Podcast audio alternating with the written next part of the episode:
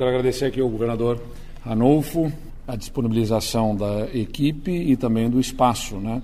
É importante dizer que não se estabelece um governo paralelo, se estabelece um gabinete de transição. O governo e o governador Ranolfo eh, continuam né, tocando as suas decisões, ao seu estilo, à sua forma, e nós vamos utilizar esses próximos dois meses como um momento precioso que é para justamente o planejamento, a estruturação das bases do novo governo, que tem uma continuidade mas é um momento novo, é um novo ciclo de governo que vem pela frente, então a gente tem que utilizar agora esse período para podermos organizar as estruturas, fazer a releitura da própria estrutura da máquina administrativa, e é isso que vamos fazer. Então, o 21º andar, onde está também a Secretaria de Planejamento, fica muito adequado para que a gente possa fazer isso da melhor forma.